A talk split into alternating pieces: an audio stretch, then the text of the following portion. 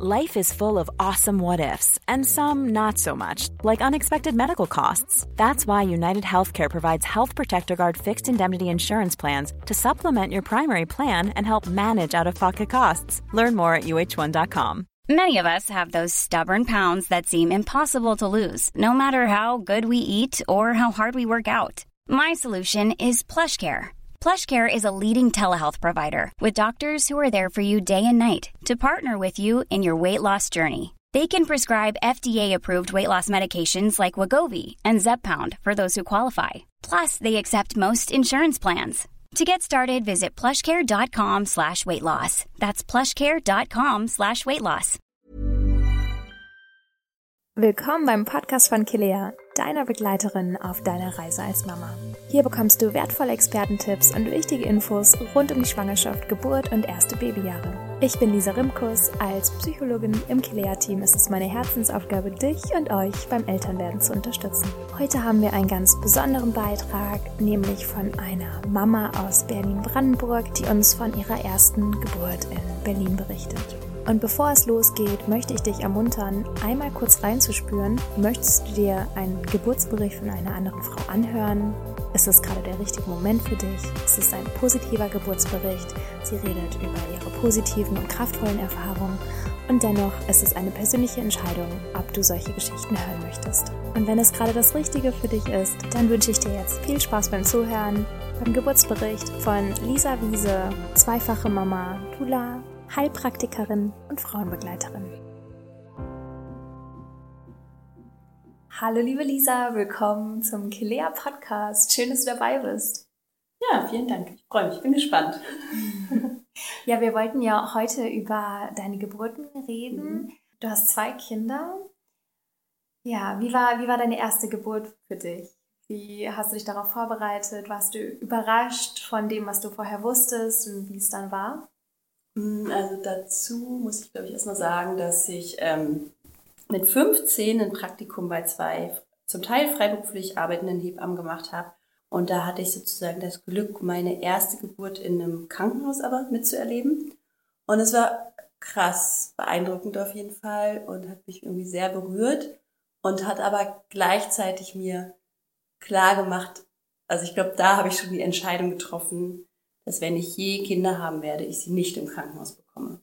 Und es war gar nicht, weil das Krankenhaus so schlimm war oder weil diese Geburt so krass war, mm, sondern weil ich irgendwie diesen Raum so unpersönlich fand und es auch echt, also da waren schon auch viele, viele Menschen mit involviert. Also ich, also ich ja als Praktikantin tatsächlich auch und noch eine Hebammenschülerin und ein, zwei Hebammen und vielleicht noch eine Ärztin.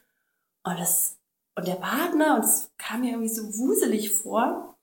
Und ich glaube, das war so das, dass ich dachte, nee, das ist irgendwie für mich nicht der Place to Birth. Und ähm, genau, dann ähm, habe ich ja auch meine Heilpraktiker-Ausbildung gemacht und war eh sehr in so sehr alternativen Kreisen einfach unterwegs und habe auch auf der, also während der Ausbildung einfach schon Frauen kennengelernt, die auch Hausgeburten hatten von daher war dann, als ich zum Ende der Ausbildung schwanger war, für mich das total klar, dass ich eine Hausgeburt mache. Und ähm, dann hatte ich eine Freundin und die war gleich so, ja Lisa, hier, ich gebe dir die Nummer meiner Hebamme, die nimmst du. Und ich dann so, ja okay, habe ich die angerufen, bin irgendwie hingeradelt, ich glaube nach Schöneberg oder so und ähm, habe auch nur diese eine Hebamme getroffen, habe gesagt, Hausgeburt, ne? Und dann war das irgendwie total klar. Und dann hatte ich aber eine Begegnung und ich glaube, vorher habe ich mich gar nicht so viel mit diesem Thema auseinandergesetzt. Ähm, außer dass ich eigentlich auch mal vorhatte, Hebamme zu werden. Aber irgendwie so mit der eigenen Schwangerschaft, mh, mm, genau, kam halt dieses ganze Thema und die Auseinandersetzung damit hoch. Aber es war ja auch noch gar nicht so, also es ist ja jetzt fast zwölf Jahre her, es war ja noch gar nicht so mit diesen ganzen Medien und Internet und so, ne? Also ich hatte irgendwie das Buch Die Hebammen-Sprechstunde, was ich auch jeder Schwangeren empfehle. Das habe ich irgendwie gelesen und das war irgendwie cool. Und dann hatte ich tatsächlich aber einen Arztbesuch und die Frauenärztin hat mir dann, ich glaube, zum Schluss gesagt, ja, und wenn Sie vorhaben, eine Hausgeburt zu machen, dann brauchen Sie gar nicht wiederkommen. Und dann meinte ich, okay, genau das habe ich vor und dann komme ich nicht wieder. Tschüss. Und ich weiß, dass die Hebamme noch darauf bestanden hatte, dass ich diese drei Ultraschalls mache. Und das habe ich gemacht. Und da hat sie mir auch irgendwie eine Ärztin empfohlen, die damit klarkam, dass ich den ganzen Rest bei der Hebamme gemacht habe. Und das heißt, ich habe alle Vorsorgen einfach bei der Hebamme gemacht und habe halt keinen Arzt gesehen. Und das ist schon mal total cool, weil die hat mir ja gar keine Angst gemacht. Die war ja voll im Vertrauen und dadurch war ich auch voll im Vertrauen. Und so richtig vorbereitet, also ich sehe das ja jetzt, weil ich ja jetzt auch mit Schwangeren arbeite. Also in meiner Erinnerung habe ich tatsächlich, außer dieses Buch Die Hebammensprechstunde, habe ich nicht so viel gelesen oder gemacht, weil ich war halt wirklich auch noch in dem dritten Ausbildungsjahr von meiner Heilpraktikausbildung. Ich habe einfach jeden Tag gelernt, wie so eine Irre. Und das war zum Teil ein bisschen Herausforderung, weil ich natürlich da so mit Krankheitsbildern auch konfrontiert wurde und auch ja vor der Geburt und das kann alles passieren. Aber ich konnte mich voll gut davon abgrenzen. Also ich konnte voll gut bei mir sein und immer wieder so, ich war krass im Vertrauen, ich war richtig doll im Vertrauen und dadurch, weiß ich nicht, also wenn du jetzt wissen willst, vorbereitet im Sinne von irgendwelchen Kursen und irgendwelchen Methoden und irgendwelchen Meditationen, habe ich nicht. Ich habe mich irgendwie in der Schwangerschaft oft, ich weiß, dass ich, ich hatte eine Wohnung mit Ofen und habe mich oft an den Ofen gesetzt. Bin dann mit meinem Baby so in Kontakt gegangen und ich hatte krasse Träume auch. Und ich war in homöopathischer Behandlung, also ich war eh in homöopathischer Behandlung und manchmal ändert sich sozusagen, wenn man das klassisch homöopathisch arbeitet, gibt es immer so ein Mittelbild und in der Schwangerschaft ändert sich das oft noch und das, ähm, aber sonst. Ich war einfach viel mit dieser Ausbildung und diesem Lernen beschäftigt und habe viel, was ich gemacht habe, ist einfach mich mit meinem Baby zu verbinden. Und ich glaube, ich war richtig, ich war einfach voll gut im Kontakt mit mir. Und ich glaube, ich bin es einfach auch. Und dadurch halt auch zu, zu meinem Kind. Und wie war dann die Geburt? Ja, die Geburt war alles. Anstrengend und mega kraftvoll und mich an meine Grenzen bringt. Und es war, also was lustig ist, ich sage immer, ich bin zu meiner Geburt geradelt, weil also der Papa meines älteren Kindes und ich haben nicht zusammen gewohnt. Und dann war mir aber total klar, dass ich möchte, dass, dass mein Kind ähm, in meiner Wohnung zur Welt kommt. Und dann ähm, ging es irgendwie morgens um fünf oder sechs so los. So ein bisschen, ne, mit Rücken, Rückenpieksen. Und dann war so, okay, lass uns mal zu mir radeln, ne? Weil wir hatten ja auch gar kein Auto, das war halt in Berlin. Wir mussten dann von Kreuzberg nach Eitreptow und sind dann durch den Görlitzer Park und da schon leichten Wehen. Also ich habe ab und zu habe ich angehalten und meine Wehen veratmet. Und dann sind wir bei mir angekommen und das war voll krass. Ich weiß nämlich noch, da war gerade Baustelle, das Treppenhaus wurde gerade umgebaut. Und dann sind die, haben die mit so einer Schlagbohrmaschine, haben die halt irgendwelche Wände aufgehämmert, ne? Und ich, ich weiß noch, dass ich irgendwann zu dem Papa meinte, ey, du musst da rausgehen, ich halte es nicht aus, es ist mir viel zu laut, ne? Und Genau, dann hat er tatsächlich auch den Bauarbeitern Bescheid gesagt und der Chef der Bauarbeiter hat einen Baustopp eingelegt. Das war irgendwie ganz cool wegen der Geburt. Ich glaube, die waren so überfordert damit. Und genau, und da wurde es halt schon so ein bisschen heftiger und dann kam irgendwann die Hebamme, also am Vormittag, und hat mich halt untersucht und meinte so, nee, Lisa, also das glaube ich, das dauert hier noch. Also bis, bis heute, also vor heute Abend, glaube ich, kommt da kein Kind. Und da war ich schon so ein bisschen genervt und dachte, boah, was, wirklich? Kann mich gar nicht mehr so genau erinnern, aber weiß, dass wir erstmal die Öfen heizen mussten und wir waren noch echt so krass unvorbereitet. Also ich glaube, unsere Tasche, wir hatten noch nicht mal eine Kliniktasche irgendwie gepackt. und ich weiß, dass dann mein damaliger Partner den, den, den ähm, das Bett bezogen hat und ich weiß gar nicht, ob die Hebamme noch meinte, ich könnte ja mal in die Banne gehen. Weiß es gar nicht. Auf jeden Fall wurde es dann echt immer heftiger und heftiger. Und dann haben wir die Hebamme wieder angerufen und meinte, nee, ich glaube, du musst jetzt doch irgendwie kommen, ne? Und dann war sie so, nee, das geht nicht. Ich bin jetzt zu einer anderen Geburt unterwegs, so. Und ich kann ja auch nicht weg. Und dann so, ja, okay. Und dann hat sie einer Kollegin Bescheid gesagt. Und man denkt ja immer so, oh, das ist total wichtig, wer so bei der Geburt dabei ist und so. Und das ist zum Beispiel meine Erfahrung, dass es das nicht ist. Also wenn die Geburt, ähm, im, wenn du in deinem Flow bist, wenn du mit dir verbunden bist, wenn dann Menschen kommen, die einfach sehr einfühlsam sind und dann ist es echt egal, wer dabei ist. Und also kurz kam auf jeden Fall der Gedanke auf, so, hä, wie, das kommt irgendwer, den ich gar nicht kenne. Aber als sie dann da war, war es auch schon so weit. Ich glaube, ich war dann in der Wanne und dann kam sie und irgendwie kam sogar noch irgendwann eine Kollegin, aber die habe ich gar nicht mitbekommen, habe ich auch gar kein Bild mehr vor Augen. Und genau, und ich war halt in der Wanne.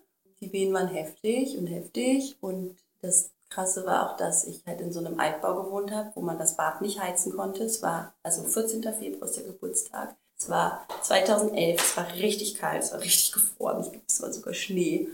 Und der Landwehrkanal war zugefroren. Genau, und dann in diesem ziemlich arschkalten Badezimmer. Und das Wasser war irgendwann auch kalt. Und dann habe ich nämlich nur so ein Bild im Kopf, wie sie, ich habe so einen geblümten Emaille Wasserkocher gehabt, also so ein Kessel. Und dann sind sie halt immer mit, haben immer in der Küche dieses Wasser gekocht und dann wieder in die Wanne. Und ich weiß auf jeden Fall, dass irgendwann der Moment kam, wo ich dachte, ey, also wo mir, wo ich realisiert habe, ich komme aus dieser Situation nicht mehr weg.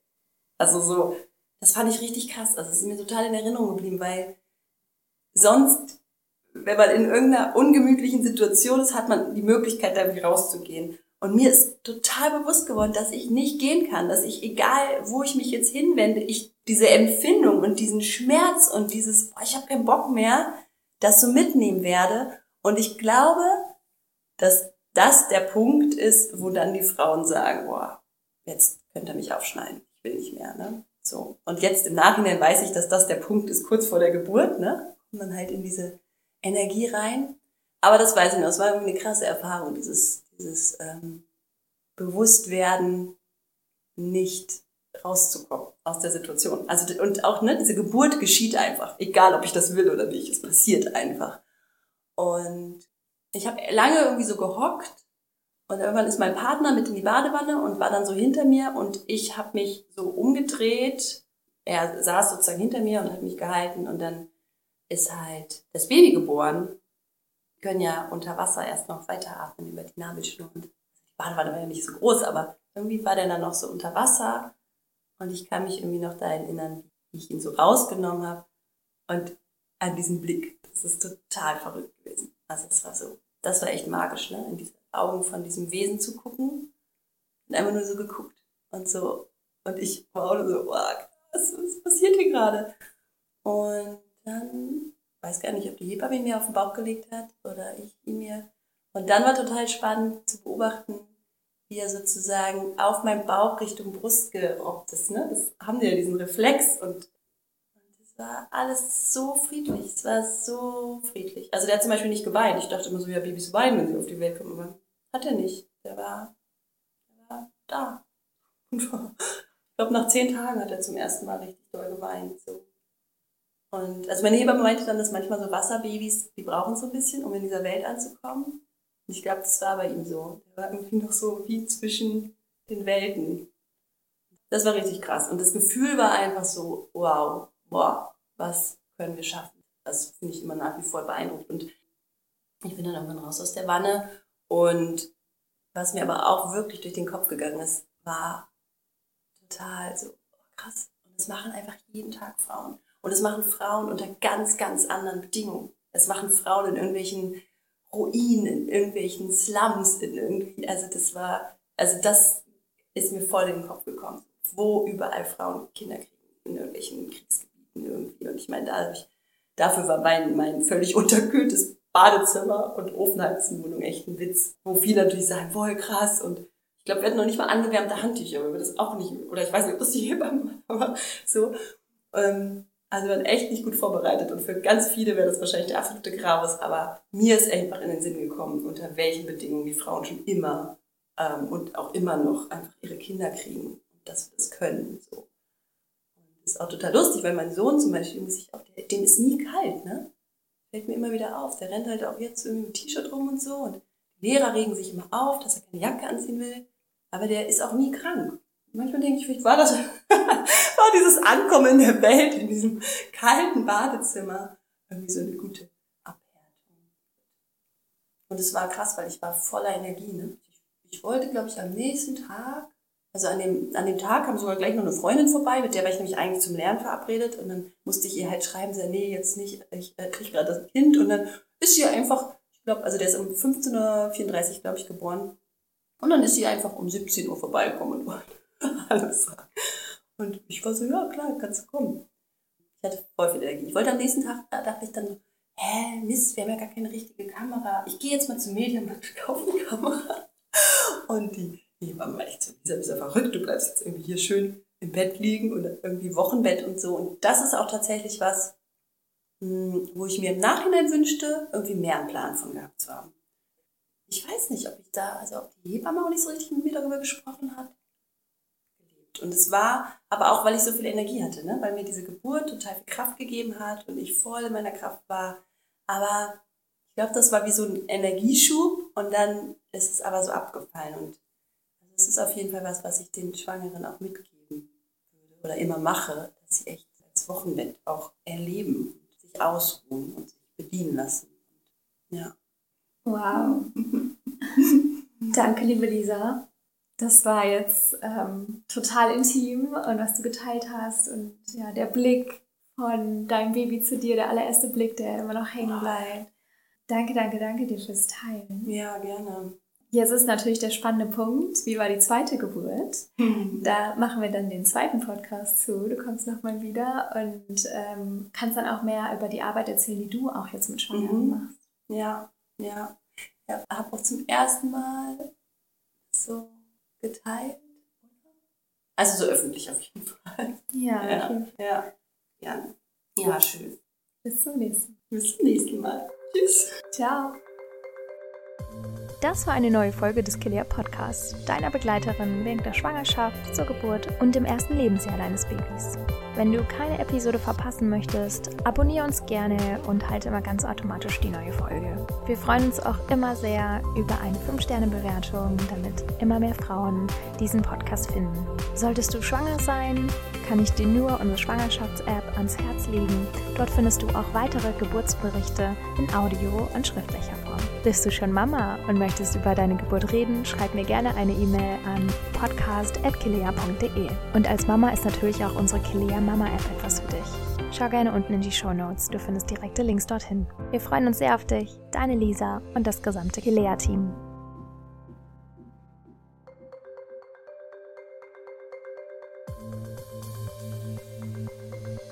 Du kannst dich zwischen unseren Kursen nicht entscheiden? Musst du auch gar nicht. Wir haben für dich ganz neu ein Kilea-Abo im Angebot. So kannst du in Ruhe nahezu alle aktuellen und auch kommenden Kurse der Mama-App genießen. Alles rund um die Themen Wochenbett, Babys erstes Lebensjahr und euer Wohlbefinden. Das Beste ist, den gesamten Februar über bekommst du das Kursabo zum unschlagbaren Einführungspreis. Den Link zum Sonderpreis findest du in den Show Notes. Sichere dir jetzt direkt dieses besondere Angebot. Für dich und dein Baby.